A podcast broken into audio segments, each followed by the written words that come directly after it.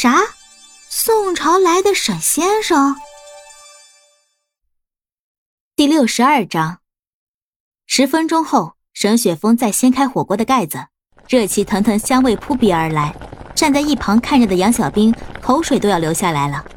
沈雪峰便打趣的笑着：“行了行了，快点吃吧。你看你口水都要流出来了，在师傅面前还不在乎自己形象啊，真是个小懒猫。”哎呀，这有什么呢？就和我们自己的家人一样，有什么好在意形象的呀？杨小兵不好意思的说，羞红了脸，然后埋头苦吃。沈雪峰看着杨小兵害臊了，只夹了一块肉。沈雪峰知道杨小兵最喜欢吃肉了，便每样都帮他夹了一点。杨小兵默默的看着沈雪峰，心里很是感激，毕竟是女孩子嘛，也不好意思夹太多的菜。既然沈雪峰帮他夹了，那他也只能硬着头皮吃了下去。作为回礼，杨小兵就夹了白菜给沈雪峰。宋伦师傅看到后，默默的咳嗽道：“哎呀，你们两个就别在我面前秀恩爱了。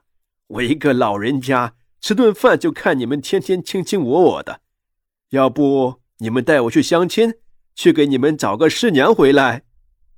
沈雪峰和杨小兵同时哈哈大笑了起来，回答道：“好呀，好呀。”之前的肥牛、肥羊卷居然忘了下了，沈雪峰便把这些肥牛、肥羊卷都下锅了。还好这火锅给力，水温沸腾，肥牛、肥羊卷一下锅，马上就熟了。沈雪峰立马把这些捞起来，加到盘子里，方便杨小兵和宋伦师傅吃。三个人吃着火锅，吃的大汗淋漓，心情也非常的好。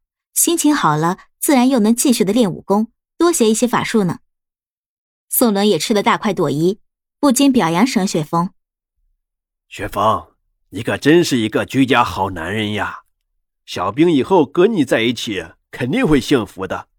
师傅在这里祝福你们两个百年好合。”沈雪峰即使是一个男人，有时也会不好意思的。接过宋伦师傅的话，说道：“谢谢师傅，我一定会好好对小兵的。而且过段时间我们就准备结婚了，到时候您可一定来喝喜酒啊！希望我和小兵的婚礼可以在您的见证和祝福下举行。”是吗？那可真是太好了！到时候我一定去，而且会给你们包一个大红包。”宋伦和蔼可亲的说。见到他们现在这个样子。他是打心里觉得开心。哎呀，具体的日子还没定呢，你这么早跟师傅说干嘛呀？可不能让师傅白等着呀！杨小兵不太好意思的，小小的嗔怪了一下沈雪峰。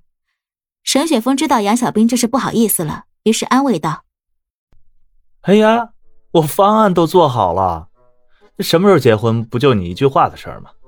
害什么羞啊？我们三个人早就像一家人一样了。”都是同生死、共患难的人了。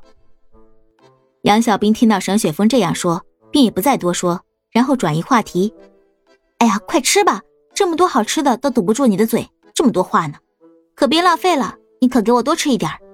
师傅，你也别愣着，您老人家更是应该多吃点牛羊肉，补补身体呢。你每天教我和雪峰学习法术，肯定也很累吧？过几天我回我家去拿几瓶上等的好酒，给您补补身子。”杨小兵贴心的说：“哎呀，这多不好意思！哎，还是你了解我，知道我好这一口。”宋伦一脸欣慰的看着杨小兵：“哎呦，我的好师傅，您话可不能这么说呀！那您还吃我做的饭呢？火锅不香吗？”沈雪峰反倒和杨小兵吃起了醋来。哈哈哈哈哈！哎呀，真是两个长不大的孩子呀！宋伦无奈的看着他们两个人，默默的吃了一口肥羊卷，心里想到：算了算了，还是好好的吃自己的饭吧。年纪大了，就该多吃点饭，少说话，省得到时候三个人吵起来。一边想着，宋伦一边又夹起了肥羊卷、牛肉丸、鱼排等，纷纷送进嘴中。沈雪峰和杨小兵看到师傅也不再说话。两个人心里也默默的笑道，便也不说话，一起吃饭去了。一顿简简单单的师徒火锅就这样结束了。作为男人，沈雪峰自然应该主动承担起洗碗的重责。不过说是洗碗，倒也不用真正的洗碗，也就三个小碟以及几个干净的盆子而已。主要是要洗煮火锅用的锅呢。沈雪峰便张罗着杨小兵说道：“小兵，你帮我整理一下盘子，然后端去厨房吧。火锅这个锅就由我来端，这个太烫了，到时候会烫到你的手。呃，师傅，你就先去旁边休息一下吧。中午你还要教我和小兵继续画符咒呢。”好。宋伦欣慰的看着沈雪峰，然后走向了客厅，准备躺在沙发上休息一会儿。沈雪峰便端着火锅走进了厨房。把一些没有吃完的东西先夹出来，放进了一个干净的盆里，心里想着还是买多了呀。不过也没关系，等会儿把这些没有吃完的送给他们家附近的流浪狗、流浪猫吃吧。杨小兵看沈雪峰走进了厨房，然后装起整理好的那些盘子，一起走进了厨房，甜甜的问道：“雪峰，需要我来帮你整理一下吗？这些盘子我来帮你洗吗？”一边说着，一边杨小兵就动起手来。毕竟他是个实力派选手，几下就把盘子冲好了，然后摆放整齐。沈雪峰这边刚把东西夹好呢，然后开始刷火锅，心里想着还好今天没有放很多油。沈雪峰不禁感叹，只用了一点点清洁剂就把这个锅刷干净了，不然还不知道要刷多久呢。沈雪峰这边也算好了，于是把锅放回原位，拿出抹布擦了一下桌子以及切菜的地方，然后自己洗干净的手。去找刚刚跑出去的杨小兵。本集播讲完了，喜欢就订阅分享哦。